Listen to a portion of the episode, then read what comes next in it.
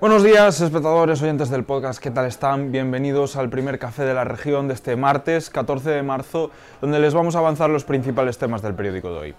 Empezamos el repaso enchufándonos a la actualidad energética. La sociedad debate sobre el boom eólico y los macroproyectos de renovables, así que es un buen momento para revisar las, estadísticas de producción eléctrica de 2022. La provincia produjo el triple de energía que Madrid. La responsable es, pese a la sequía, la generación hidroeléctrica. Solo nos supera Salamanca en todo el territorio nacional. Bryce Iglesias nos ofrece más detalles sobre este asunto. En la apertura del periódico de hoy hacemos balance de la producción eléctrica en la provincia de Ourense y su comparación con otras provincias españolas. Ourense consolida su posición como provincia excedentaria en energía.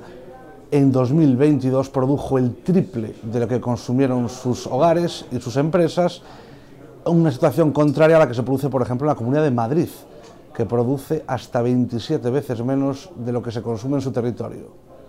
Un sacerdote de Oirixo declaró por una presunta agresión sexual a sus sobrinas. El juez decretó, como medida cautelar, una orden de alejamiento. Nos amplía esta información Patricia Casteleiro. Un sacerdote de la comarca de Carballiño está siendo investigado por dos presuntas agresiones sexuales a sus sobrinas. El juez eh, estableció como medida cautelar una orden de alejamiento a 500 metros de ambas. Cuando lleguen los trenes abril a la provincia podremos disfrutar del servicio low de la alta velocidad que opera Renfe bajo la marca Hablo. Este es uno de los temas del día junto a otros, como la presentación de la candidatura del socialista Paco Rodríguez a la alcaldía de la ciudad. Por otra parte, hablamos con el presidente de la ISP Castaña de Galicia, que advierte de que si el sector no se profesionaliza podría desaparecer. Y también recogemos la rehabilitación de la estación de Cantoña, en Ayariz, que contará con 300.000 euros de los fondos Next Generation.